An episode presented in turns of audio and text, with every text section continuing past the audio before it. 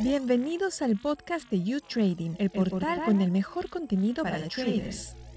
Buen día, bienvenidos a una nueva edición de la esquina del trader. Yo soy Paola Pejovés y en el programa de hoy vamos a hablar sobre los últimos sucesos mundiales que afectan la economía del mundo entero. Para hablar del tema nos acompaña desde Lima, Perú, Farid Cajat, licenciado en Sociología por la Pontificia Universidad Católica del Perú y doctor en Gobierno por la Universidad de Texas, en Austin. Ha sido miembro de la Comisión Consultiva ad hoc del Ministerio de Relaciones Exteriores sobre la delimitación marítima con Chile y es profesor de Relaciones Internacionales en la Academia Diplomática del Perú y en la Pontificia Universidad Católica del Perú. Su libro más reciente es Tiempos Violentos, donde analiza los hechos más resaltantes que vienen marcando el devenir de la política internacional. En agosto del año 2010, la revista Foreign Policy publicó un artículo bajo el sugerente título de la mejor década de la historia. Sin embargo, las tendencias internacionales parecían augurar un futuro venturoso para la humanidad. Sin embargo, todo esto ha cambiado en los últimos años. Hay pobreza, índices internacionales de democracia que muestran un deterioro continuo y las guerras en el mundo. Bienvenido, Farid. Gracias, Paola. Buenas tardes.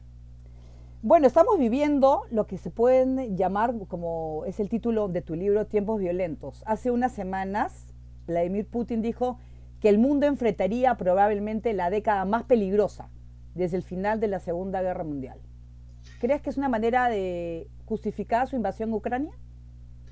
Bueno, la década es peligrosa básicamente porque él decidió invadir un país vecino sin justificación posible bajo el derecho internacional. Como tú leíste en el libro, porque tú estuviste en la presentación del mismo, eh, yo digo que creo que el intento de expandir la OTAN para incluir ex repúblicas soviéticas como en particular Ucrania fue un grave error pero decir que ese fue un error y que fue percibido como una provocación por Rusia no implica decir que lo que Rusia hizo tenga amparo bajo el derecho internacional. Yo, sin embargo, creo que si bien este es un momento, eh, digamos, asiago en la política internacional contemporánea, podría terminar marcando la declinación de Rusia como potencia global porque salvo en el plano nuclear, estamos viendo que incluso en lo militar, a nivel convencional, es una potencia de segundo orden. Eh, su influencia política internacional probablemente decline, no solo eh, por lo que ha hecho en Ucrania, sino además porque eh, lo hecho en Ucrania, más allá del tema de la legalidad y la violación del derecho internacional, eh, también es un problema para él porque hasta ahora él proyectaba la imagen de un líder eh, virtualmente omnisciente, que era capaz de prever siempre las consecuencias de sus actos y salirse con la suya. Claramente eso no es lo que está ocurriendo ahora. Y finalmente creo que este va a ser el inicio de un declive, por lo menos por una década, ya que hablamos de un horizonte temporal de 10 años, eh, el declive de la economía rusa, que va a pasar a depender cada vez más de China, porque Europa no va a volver a eh, la dependencia de la energía rusa eh, que tenía antes de esta guerra. Así es. Yo quisiera preguntarte, Farid, específicamente la situación de Europa, que dependían energéticamente de Rusia y la situación está cambiando. ¿Qué va a pasar en Europa? Eh, Europa ha logrado, eh, todo parece indicar, eh, sortear el problema inmediato. El problema inmediato era la posibilidad de quedarse sin suficiente energía para cubrir sus necesidades durante el invierno. Parece que eso no va a ocurrir. En primer lugar, porque los países europeos han logrado llenar sus reservas de energía, cerca del 100% en la mayoría de casos, eh, en segundo lugar, han encontrado fuentes alternativas a Rusia eh, para obtener energía.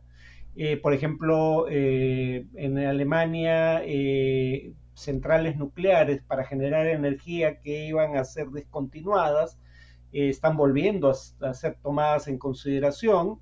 Pero además, por ahora al menos, las temperaturas no son tan frías como se temía podían ser en esta época del año. O sea, podría decirse que esa es una de las pocas cosas buenas del cambio climático, que los inviernos europeos son menos fríos que en el pasado. pero eh, eso va a ser un problema más adelante, o sea, está garantizado el invierno, que es de aquí, o básicamente de diciembre a eh, fines de marzo, pero no está garantizado el abastecimiento para el resto del año 2023, o sea, por eso yo todavía creo, entre, entre otras razones, que es probable que esta guerra eh, llegue a su fin durante la primera mitad del próximo año. Además de la guerra en Ucrania, el enfrentamiento con Rusia está en los efectos de eh, COVID-19. ¿Crees que fue la peor pandemia de los últimos 100 años? No hay duda al respecto, ¿no? Eh, la peor pandemia de la historia ha sido la gripe española, que empezó en 1918 y acabó en 1922, justamente eh, hace 100 años. en retrospectiva ahora se cree que mató mucha más gente de lo que se pensó en la época. Eh, por ejemplo, con pruebas hechas sobre eh, eh, cadáveres exhumados, ahora se cree que podría haber muerto entre 50 y 100 millones de personas. En ese sentido, esa pandemia fue bastante peor que la actual, ¿no? Pero claro, hay que tener en cuenta que se dio, se inició cuando menos en el contexto de la Primera Guerra Mundial. la actual pandemia podría haber producido entre 20 y 25 millones de muertes, si se toma en cuenta el criterio de muertes excedentes, no el de muertes diagnosticadas eh, con COVID o por causa del COVID. Eh, pero sí, en, lo, en materia de salud pública es la peor pandemia en 100 años. En materia económica también, porque ha generado la peor recesión desde la Gran Depresión, o sea, hace 90 años, y tanto los problemas de eh, cadena de suministros que provocó la pandemia, por ejemplo, el hecho de que los contenedores quedaron estacionados en lugares distintos, aquellos en los que habrían debido de estar para transportar bienes, eh, y sumando a los problemas de suministros causados por la pandemia, eh, la guerra en Ucrania, que contribuyó a elevar el precio de, por lo menos temporalmente, de combustibles fósiles y de una serie de alimentos, eh, tenemos la mayor inflación en 40 años. Eh, no solo la pandemia explica todo esto, pero es la explicación fundamental.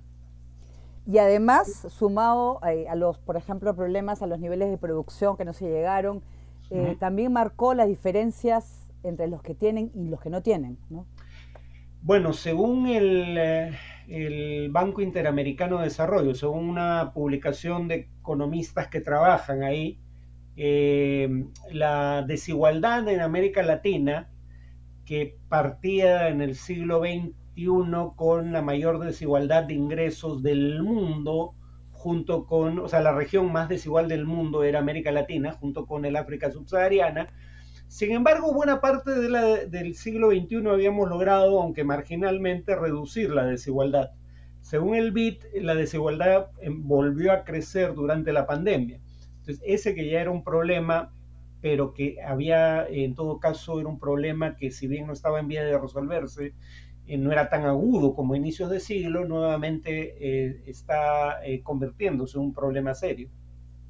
En, tema de, inflación es un tema mundial. Todos los países están eh, presentando problemas en el tema de la subida de precios y demás. Eh, ¿Esto se va a mantener, crees tú, con los años o se va a realmente superar, sobre todo en América Latina, donde sabemos los, problemas que tenemos? ¿no? A ver, eh, hay algunos factores perturbadores, o sea, quiero decir, temporales, ¿no? Como la guerra en Ucrania, obviamente la guerra eventualmente va a llegar a su fin. Entonces, ese tipo de factores que están alimentando la inflación mundial eh, van a desaparecer y eso haría que la inflación baje. Pero hay razones para pensar que no vamos a volver al estado de cosas anterior. Por solo poner un ejemplo, eh, países como eh, China ya no quieren depender de por ejemplo, las potencias occidentales para obtener microchips y en particular los microchips más avanzados, aquellos cuyo tamaño se mide en nanómetros, eh, porque como vemos en el caso de Estados Unidos acaba de aprobarse una norma que prohíbe exportar ese tipo de microchips a China. Eh, y además prohíbe a ciudadanos americanos trabajar en la industria china de microchips. Entonces, tanto en el tema de los microchips o microprocesadores, que son fundamentales para cualquier eh, artefacto electrónico eh, moderno, como en otras áreas, China, por ejemplo, va a tratar de producir localmente lo que antes importaba. Y claro, cuando tú produces, si tú importabas algo, probablemente era porque era más barato o de mejor calidad o ambas cosas. Pero aquí eh, el problema es que eh, si tú lo produces localmente, muy probablemente lo produzcas, eh, digamos, más caro. entonces, por ejemplo, muchos países van a intentar producir localmente, pero más caros, productos que antes podían importar más baratos. Eso va a ayudar a aumentar la inflación. Pensemos en el Reino Unido. Otro ejemplo ahí. Antes no había controles aduaneros para los productos que llegaban al Reino Unido desde el resto de la Unión Europea.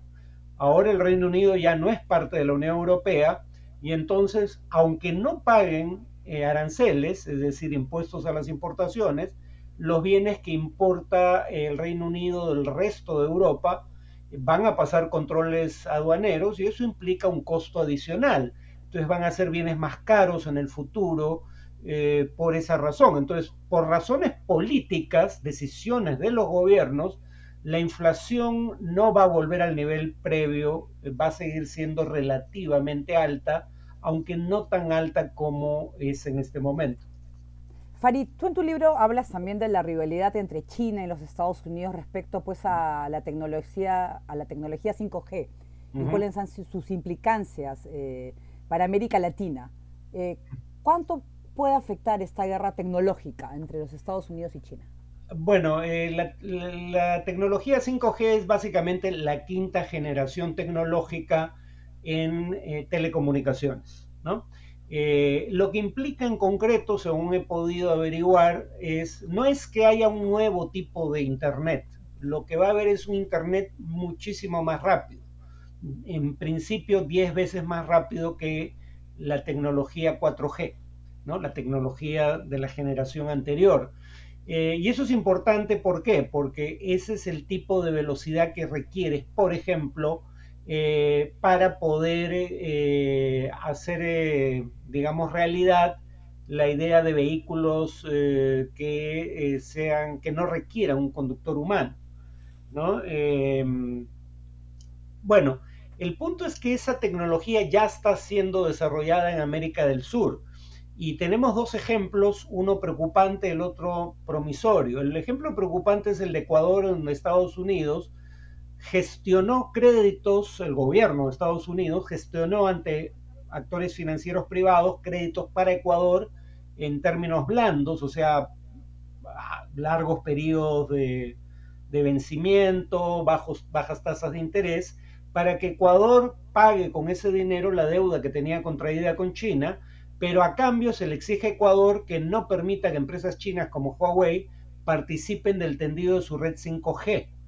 Eh, y acá el problema es que China podría ver eso como un acto hostil y sancionar a Ecuador. Por ahora no ha ocurrido que yo sepa, pero cabe dentro de lo posible. Lo que ha hecho Brasil, y ese sería un ejemplo interesante para Perú, hay quienes cuestionan el tema a nivel tecnológico, pero en todo caso, lo que dijo el gobierno brasileño es, si lo que a Estados Unidos le preocupa de empresas chinas como Huawei es que puedan convertirse en empresas que compartan la inteligencia que obtengan operando en América Latina con el gobierno chino, no vamos a permitir que empresas como Huawei participen del tendido de la red 5G para el gobierno federal brasileño y en general para las entidades estatales, pero sí que abastezcan a los competidores para proveer el servicio 5G en la licitación para el sector privado. Entonces, ese es el tipo de problemas que va a enfrentar Perú muy pronto. Muy bien, muchísimas gracias por estar con nosotros, Farid. De nada, un gusto. Hasta luego, Paula.